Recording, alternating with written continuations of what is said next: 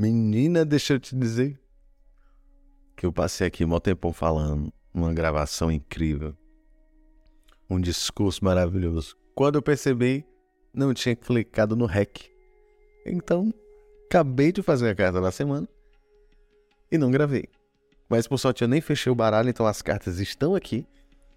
É, eu vou só transmitir essa mensagem para vocês. Na verdade, é porque assim, né? Já embaralhei, já escolhi as cartas, já sei quais são essas cartas, mas você não sabe ainda.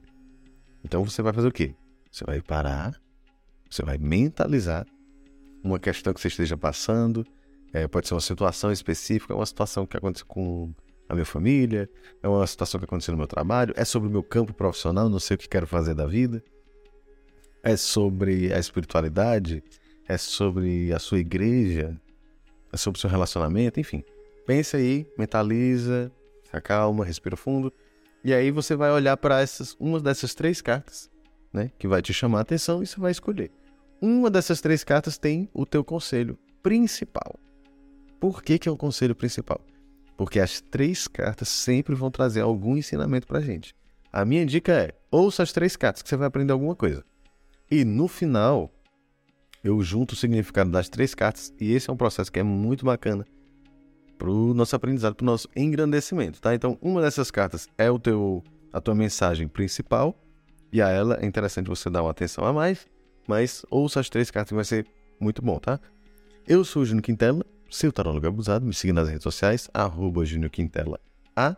Tá rolando curso de tarô, tá? A agenda tá aberta, então se você quiser fazer uma consulta, é só falar comigo que a gente desenrola. Tá ok? Pois vamos lá. Então, para quem escolheu a carta número 1, um, sete de paus. Eu vou colocar a ilustração aqui para vocês observarem bem é, os desenhos, né, os elementos da carta.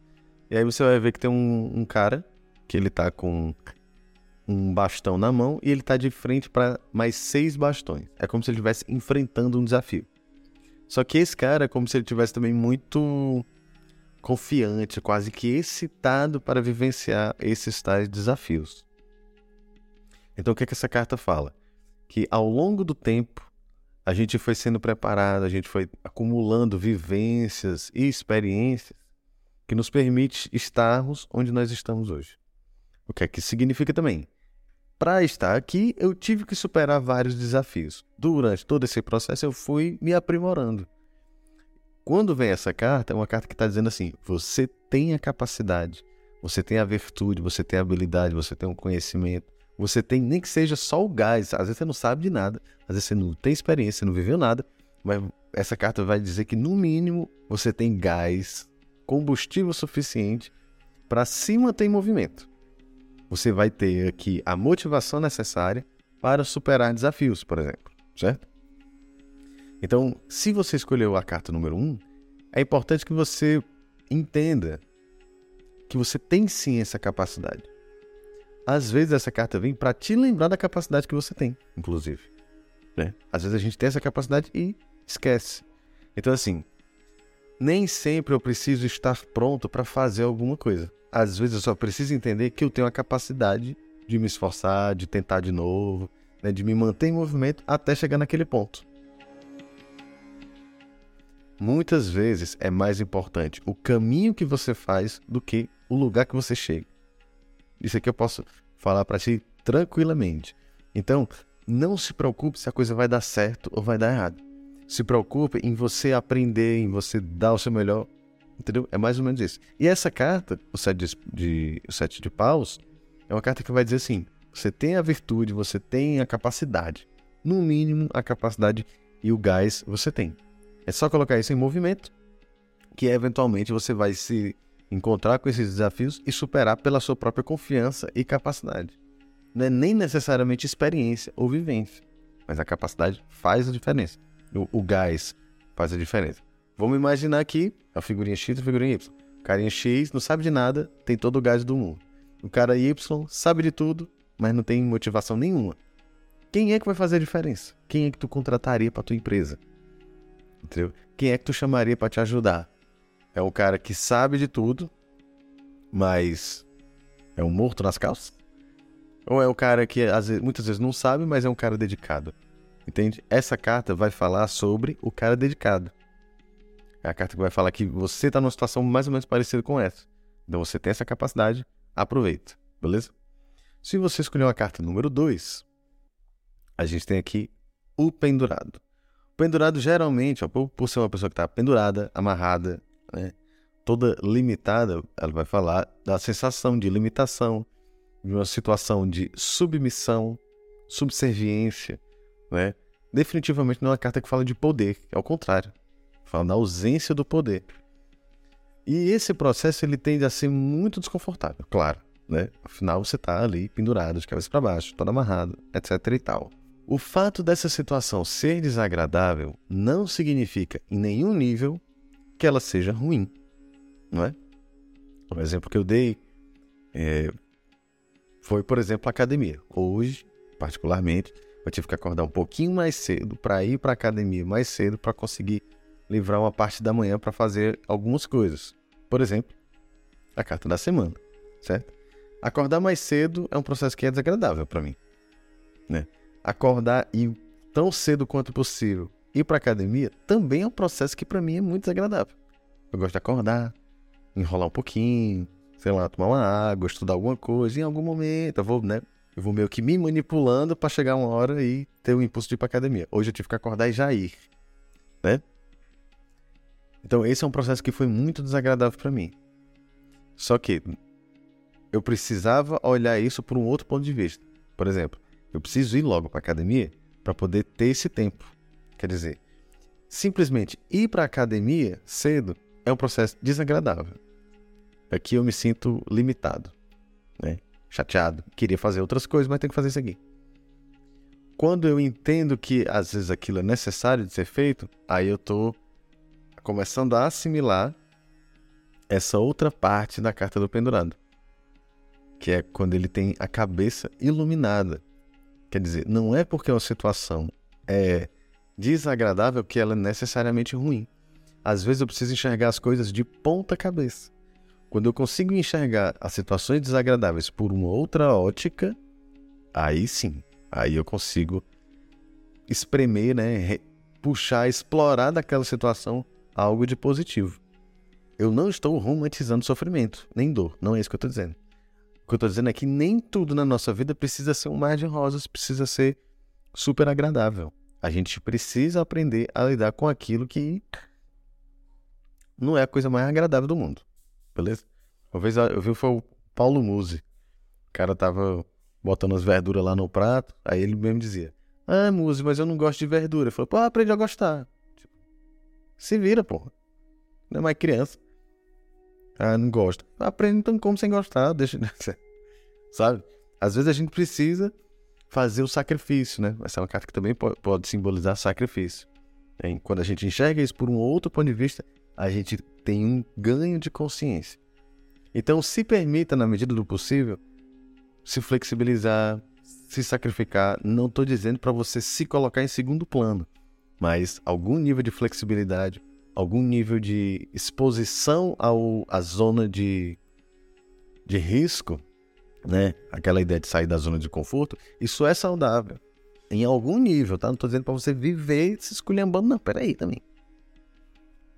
Então, procure enxergar as coisas por um outro ponto de vista. Aquilo que talvez esteja sendo muito desagradável, talvez você consiga reverter essa situação mudando o seu ponto de vista, tá ok?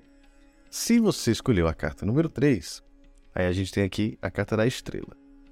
Então, se a gente pensar, imagine o seguinte: se você estiver perdido num, num barco e você tiver algum conhecimento de astronomia, você consegue olhar para o céu e aí ter alguma noção de localização geográfica, né? Você olha para o céu, você entende mais ou menos onde é que você está, onde é o norte, o sul e tal. E aí, a partir disso, você talvez consiga se situar, se salvar, inclusive. Isso significa que a estrela, é cap... as estrelas, né, do modo geral, são capazes de nos proporcionar uma localização. Né? Ou seja, quando eu entendo onde é que eu estou, eu me sinto orientado. E se eu me oriento pela estrela que está no céu, significa que essa orientação veio do céu. O céu também é entendido como um mundo espiritual. Então a carta da estrela, ela fala da orientação que vem do céu ou da orientação espiritual. A questão é que na carta da estrela a gente tem uma mulher nua, não é? Essa mulher nua, ela vai falar sobre essência, aquilo que eu tenho como essência, aquilo que eu tenho sem colocar nenhuma camada para esconder, sem colocar nenhuma roupa para esconder, aquilo que eu sou na minha mais pura natureza. Então, se a gente começa a ligar esses pontos, a gente consegue entender que, com a carta da estrela, é, eu aprendo a me vincular e a me alinhar com a minha natureza. Ser quem eu sou, o processo de individuação. Quando eu olho para as estrelas, de alguma forma elas me orientam, quer dizer, você é a sua própria estrela guia, ou então pode ser. Em algumas, em algumas escolas esotéricas, a gente entende que a doença e o desequilíbrio é quando você está começando a deixar de ser quem você é. Então, se você é uma pessoa minimamente equilibrada e tranquila, quando você começa a dar muito gás no, no trabalho, por exemplo, e fica super exausto, uma hora você vai ter algum desequilíbrio ou alguma doença. Quase que como se fosse o corpo te dizendo: vou agora ficar doente porque é o único jeito que eu tenho de fazer você parar entendeu? Então, é, estar alinhado com aquilo que nós somos é a nossa própria cura, é a nossa orientação espiritual. Então, o que é que a espiritualidade me diz? Que eu devo ser quem eu sou. Entende? E que ser quem eu sou é a minha cura. Ser aquilo que o outro quer que eu seja, talvez seja a minha doença. Então, às vezes, você é uma pessoa tranquila e calma. E você está com alguém que gostaria que você fosse uma pessoa super apressada se você começar a se forçar a ser uma pessoa apressada, pode ter certeza que você vai ter algum tipo de desequilíbrio, no mínimo, muito estresse. Então, se você é uma pessoa calma, seja uma pessoa calma. Se você é uma pessoa é, mais agitada, seja agitada. Eu não estou dizendo que a gente não deve se aprimorar. A gente pode sempre buscar e deve sempre buscar um aprimoramento pessoal de comportamento, etc e tal. Mas a nossa essência precisa ser preservada, certo? E aí, agora juntando as três cartas. Então a gente tem aqui o sete de paus, o pendurado e a estrela. Sete de paus, a capacidade de superar desafios. Por todo o preparo que eu passei. É? Quando eu. Essa carta basicamente está dizendo o quê? Que eu passei por um processo de preparação e agora tenho condição de vencer esses desafios. A carta que vem logo em seguida, o pendurado. Quando eu enxergo esses desafios, ele tende a, pelo menos num primeiro momento, me soar desconfortável. É. Ixi, aqui eu vou perder liberdade, eu vou ter que ficar todo amarrado aqui, pendurado. Isso aqui talvez não seja legal para mim. Primeiro, o primeiro impacto que esse desafio tende a causar é, é esse, né? Um, você tende a querer talvez até mesmo fugir, por exemplo. Só que se você enxergar as coisas por outro ponto de vista, se você enxergar as coisas de cabeça para baixo, assim como o pendurado, você vai ter uma mente iluminada, uma compreensão iluminada. E a partir disso, encontrar a estrela que seria a sua essência. Considerando o pendurado perto da estrela, isso também pode significar que você pode ter uma dificuldade de manifestar, de mostrar a sua essência, talvez porque você acha que não deva. Só que talvez você precise aceitar a sua essência, né? Então, recapitulando de uma forma bem simples, se você escolheu a carta número 1, um, Entenda que você tem a capacidade de vencer desafios e de enfrentar esses desafios principalmente, tá? Se você escolheu a carta número 2, procure enxergar as coisas de um outro ponto de vista. Pode ser muito útil para você. E se você escolheu a carta número 3, tenha esperança, acredite em você, acredite na espiritualidade, porque a tendência é que você se encaminhe para um lugar de cura, de equilíbrio, de alinhamento, harmonia, etc e tal. Beleza? Essas foram as nossas cartas da semana. Espero que tenha gostado e que tenha sido útil. Tá rolando curso de tarô, tá? É, a agenda tá aberta também, então qualquer coisa é só entrar em contato comigo lá no Instagram, arroba Júnior Quintela A. Júnior Quintela sou eu, seu tarólogo abusado, e essa foi a nossa carta da semana. Beleza? Espero que tenha gostado e espero que tenha sido útil. Beijos e até a próxima.